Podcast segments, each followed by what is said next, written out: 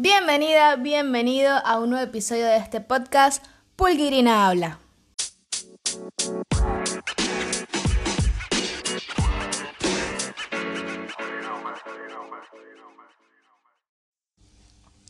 Y en esta ocasión les vengo a hablar de algo que me ocurrió hace poco, hace recientemente, mm, hace como he dicho muchas veces hace, pero bueno, el punto es que me ocurrió aproximadamente hace como un mes, o sea, en enero, empezando el, año así con bajón, o sea, imagínense. Y sí, pues, en este episodio voy a hablarles sobre los breakdowns y sobre la importancia de permitirnos sentir nuestras emociones realmente. Y bueno, todos sabemos, todos pasamos por lo que fue un 2020 nada típico, donde tuvimos que replantearnos un poco el curso de nuestras vidas, donde tuvimos que gestionar ansiedades, eh, cambiar tipo de trabajo, algunas personas se quedaron incluso sin trabajo, eh, tuvimos que aprender a reconectar con nosotros en otro lugar, en otros momentos, de otras formas, tuvimos que aprender a crecernos ante las adversidades, a gestionar esa incertidumbre en la que vivimos durante todo el año y creo yo, considero que seguimos un poco viviendo sobre la incertidumbre de no saber y no tener muy claro qué es lo que va a pasar. Y al no tener muy claro qué es lo que va a pasar, es normal que sintamos que no sabemos, cómo tenemos que reaccionar o qué es lo que tenemos que hacer o cuál es la mejor ruta, el mejor camino, las mejores decisiones para tomar en cuanto a nuestra vida. En fin, que tuvimos un 2020 súper caótico, que nos desafió muchísimo, que nos puso a prueba como personas. Eh, y empezamos un 2021 también un poco movidito. Y es normal, se los digo porque lo viví, y este episodio va bastante, voy a decir un poco, pero en verdad bastante relacionado a lo que yo viví y cómo lo viví y cómo le hice frente un poco a eso, ¿no? Y quiero compartir esa experiencia que, y esas herramientas que utilicé, o capaz ni siquiera son herramientas, pero lo que hice para poder salir como de ese huequito. Y seguramente tú que me estás escuchando dirás o pensarás, pero cuenta, ¿qué fue lo que te pasó? ¿Fue tan grave? y un poco sí, no porque la situación haya sido grave en sí, o sea, per se, sino porque es algo que en verdad no me había pasado antes, o por lo menos no en esa magnitud en la que me pasó, y para mí fue algo nuevo, fue algo que me sacudió y que tuve que hacerle frente sin haber tenido una experiencia previa con eso, pensando que si en algún momento me pasaba, pues que estaba súper lista para hacerle frente y superarlo y seguir con mi vida. Y la verdad es que a veces nos, nos toma por sorpresa las situaciones. Y obviamente el 2020 fue un ejemplo perfecto de eso. Pero bueno, vamos al grano. Te pongo un poco en contexto para que entiendas eh, la situación que aconteció. Tuvimos 2020, pues tuve que cambiar mi forma de trabajar, entrenamientos online, mm, que era una idea que yo tenía ya en mente de dar clases online, talleres online y todo eso, pero que nunca que no me había atrevido a lanzarme todavía, básicamente por inseguridades, porque no sabía si la gente iba a reaccionar bien, si iba a tener buen público y tal. Total que 2020 fue el empujón literalmente, que me obligó a hacer el cambio al mundo online, eh, a lo cual estoy muy agradecida, tengo que decirlo. Sin embargo, eh, hubo una reducción en mis ingresos, obviamente, porque en la empresa con la que yo trabajo, aparte de mis clases personales, yo trabajo con una empresa, eh, no nos pagaba lo mismo que un entrenamiento presencial, obviamente, ¿no? Entonces, claro, tuve una disminución en mis ingresos con la empresa a nivel mensual, que todavía en, este, en esta fecha, finales de febrero de 2022, sí, de 2021, ya me fue el futuro, del 2021 eh, siguen siendo un poco bajos en comparación a como lo que estaba percibiendo antes de la pandemia. Pero en fin, resumidas cuentas, tenía menos ingresos eh, y significaba también trabajar más promoviendo mis propias clases eh, de yoga a nivel online. 2020 lleno de clases gratuitas en live a través de YouTube, en live a través de Instagram y Facebook. Muchísimo trabajo mm, que no me estaba compensando económicamente, siendo realistas. Pude hacer dos talleres y tuve pues unas tres, cuatro personas en uno y en el otro tuve unas seis personas más o menos. Logré eh, reeditar los talleres para tenerlos como siempre disponibles en mi web bueno, recreé mi web, la renové, la cambié, le puse una tienda online para que la gente pudiese pagar por allí. Puse los talleres disponibles, abrí los horarios de las clases de yoga online. Empecé en la cuarentena con cuatro personas en mi clase de yoga online los martes y los jueves. De esas cuatro personas pues se mantienen fijas, fijas dos y las otras dos pues van un poco, van y vienen dependiendo de sus horarios, de sus ingresos, obviamente porque estamos todos todavía tocados o la mayoría estamos todavía tocados económicamente y no los pensamos muy bien antes de invertir el dinero en cualquier cosa. Em, y bueno, pasa diciembre, empezamos, bueno, pasa la cuarentena, empezamos otra vez como a retomar el ritmo de, de vida relativamente normal. Eh, empiezo a retomar algunas de las clases presenciales eh, de mis clientes habituales, pues tres no han regresado por diferentes razones.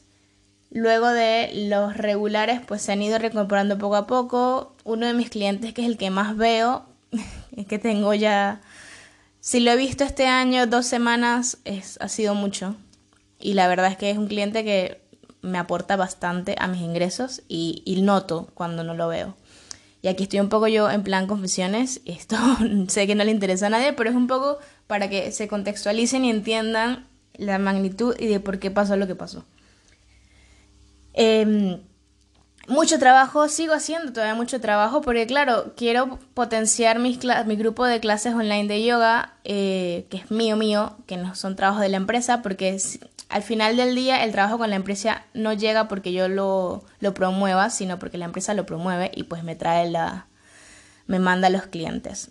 Entonces ahí no le meto, en verdad, no le meto nada de esfuerzo a la promoción. De vez en cuando hago una historia en mi, en mi Instagram comentando que voy a trabajar y etiqueto a la empresa y todo esto.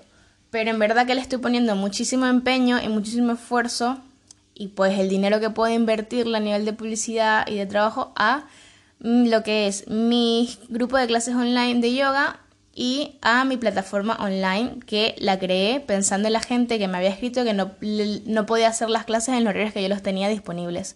Entonces un poco inspirada en eso, pensé que había muchas personas que tienen ese problema de que no pueden apuntarse a una clase regular, eh, bien sea pilates o yoga, que no pueden eh, ir a entrenar a ciertas horas porque tienen unos horarios complicados. Entonces inspirada en eso decidí crear esta plataforma que se llama To Go, con clases de yoga, sesiones de stretching y rutinas de entrenamiento para que la gente pues tome el control de su movilidad en la vida y que sean ellos eh, los que amolden el entrenamiento a sus horarios y no al revés. Total que sigo saturada de trabajo, aunque no lo parezca, a veces estoy tan saturada que decido no hacer nada y hacer un poco de procrastinación y se vale. Total que llega enero, finales de enero, donde caigo en cuenta cuánto dinero me iba a entrar ese mes.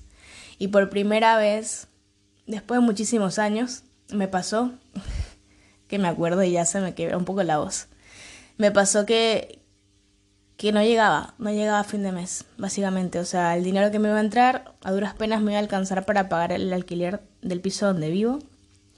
Y y colapsé. Eso fue lo que pasó, señoras y señores. Ese fue el gran evento. Tuve un colapso de cansancio mental y físico acumulado desde el año pasado, donde no he parado, donde siempre estuve tratando de dar la mejor cara, donde siempre le puse energía y empeño a lo que estaba haciendo, donde me repetía a mí misma, tú puedes, no te dejes, eh, vas a salir de esto, vas a estar más fuerte y todo eso. Así que nada, colapsé un día prácticamente a final de enero y me derrumbé y lloré muchísimo, lloré mucho, mucho tiempo, o sea, lloré, le digo, dos horas o así aproximadamente. Mi, mi chico me también se sintió un poco mal, bueno, un poco no, un poco bastante, porque no sabía qué hacer para ayudarme. Yo decía, déjame llorar, necesito llorar, necesito sacar todo esto, estoy colapsada, no puedo más. ¿Y por qué decido hoy contarte un poco sobre esto, lo que me pasó? Eh, por un lado, porque a veces hablamos muchísimo de cómo superamos las cosas, de que estar bien, hay que echar para adelante, y que no hay que dejarse, y que no hay que achicopalarse, y en verdad pocas veces nos tomamos el tiempo de hablar de esos momentos vulnerables que tenemos. Y creo que es mucho porque, claro, somos la imagen de que eh, motivamos a la gente y todo esto o que los ayudamos a estar bien y si los ayudamos a estar bien no deberíamos por qué mostrar cuando estamos mal. De hecho, una vez una persona me dijo, yo tuve como una, una lesión y andaba con collarín, me había caído. Y subí una foto en mi Instagram con el collarín así como diciendo, bueno, estamos así. Y me acuerdo que esa persona me dijo como, pero no, no compartas en tu Instagram cuando te pasan esas cosas. Y en su momento yo le hice caso, lo reconozco, fue como, claro, tiene razón, debería poner estas cosas porque la gente va a pensar que no sé hacer lo que hago. Y la verdad es que no, o sea, a pesar de que uno domine algo, un tema, domine una habilidad, los accidentes pasan y los momentos malos pasan y somos humanos. Y cuando reconocemos realmente que somos humanos y lo aceptamos y lo compartimos y nos mostramos tal cual somos, Creo que es súper valioso y además ganamos como un trecho inmenso en el crecimiento personal. Yo siempre soy una persona que se considera alguien fuerte, que sé que se proyecta así porque la gente me lo dice. Tú siempre estás como en humor y eres súper fuerte, echa para adelante y no dejas que nada te venza. Y, y sí es verdad, o sea, yo me considero una persona luchadora y que le pone mucho empeño en la vida y además creo que que eso también tiene mucho que ver porque me gusta lo que hago y como lo disfruto, pues bueno, lo, lo, hago con mucho, mucho amor y mucha pasión, ¿no?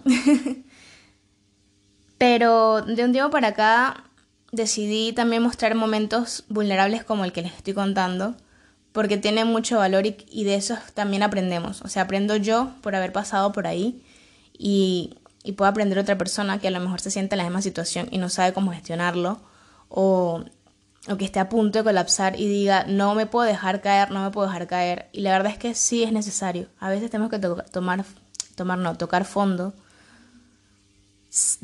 darnos permiso, esto es súper clave, super clave, darnos permiso de sentir realmente y de vivir nuestras emociones, todas. La felicidad, la tristeza, la frustración, el cansancio, todo. Porque en la medida que reprimamos cosas, se van acumulando y el momento en el que estallemos va a ser mucho peor y probablemente no podamos controlar.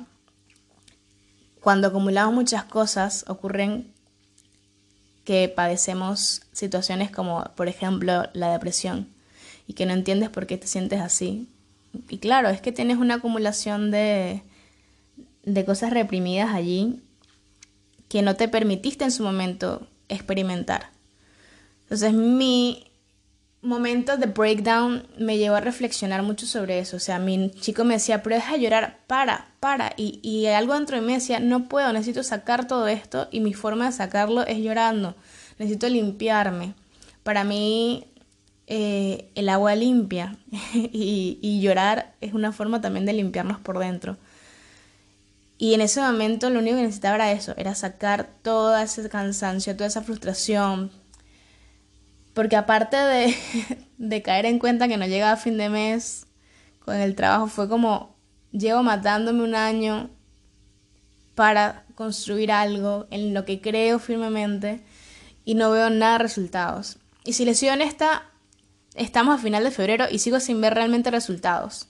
Pero no me importa en este momento porque realmente creo en el proyecto y creo eh, el valor, en el valor que tiene y eso me impulsa a seguir adelante. Y si no hubiese tenido ese breakdown en enero, ahorita no tuviese la fuerza para seguirle poniendo energía, seguirle poniendo amor y empeño a desarrollar eh, tanto mis clases online como mis talleres online, como mi plataforma online.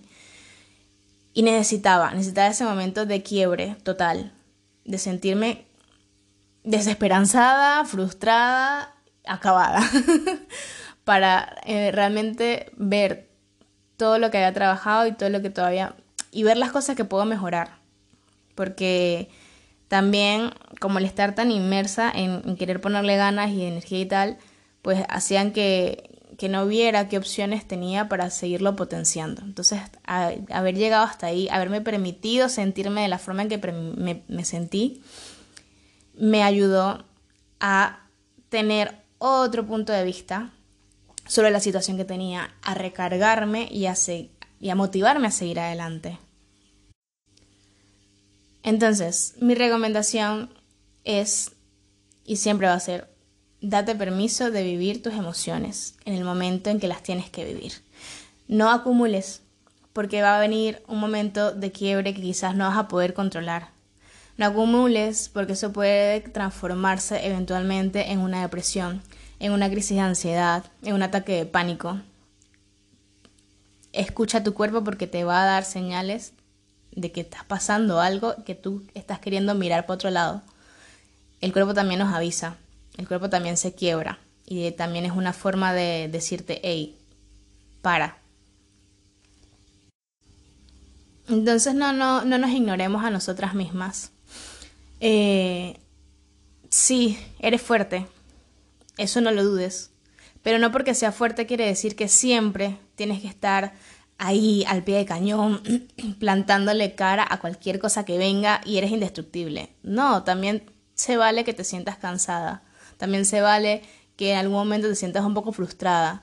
Y creo firmemente en que la medida en que vivamos y nos demos permiso de experimentar nuestros sentimientos y nuestras emociones cuando ocurren, nos permite dejarlas atrás y trabajar también como desde el, desde el desapego para poder avanzar, para poder cambiar la visión que tenemos de la situación, verlas de otro punto y ver opciones y entender que todavía hay cosas que puedes hacer, que puedes mejorar, que no estás fuera del camino correcto, como quizás pienses, porque aunque las cosas no estén saliendo tal cual tú crees que tengan que salir, no estén totalmente en tu control, sí pueden salir bien y sí están encaminadas.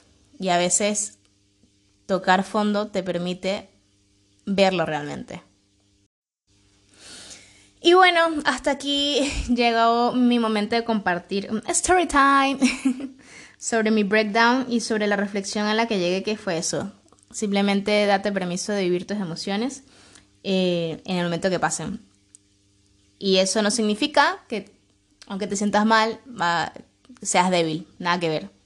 En la medida que aceptemos lo que sentimos y lo que nos pasa, nos fortalecemos y aprendemos. Y podemos continuar con más herramientas. Gracias por escucharme, por tomarte estos minutitos eh, mientras vas en el coche, manejando, mientras vas cocinando, mientras vas limpiando la casa, haciendo lo que sea. y simplemente escucharme. Eh, me contenta mucho saber que me escuchan desde varios países. Ahorita mismo no tengo la listita a mano, pero cada vez que entro en las estadísticas es como, wow, qué genial.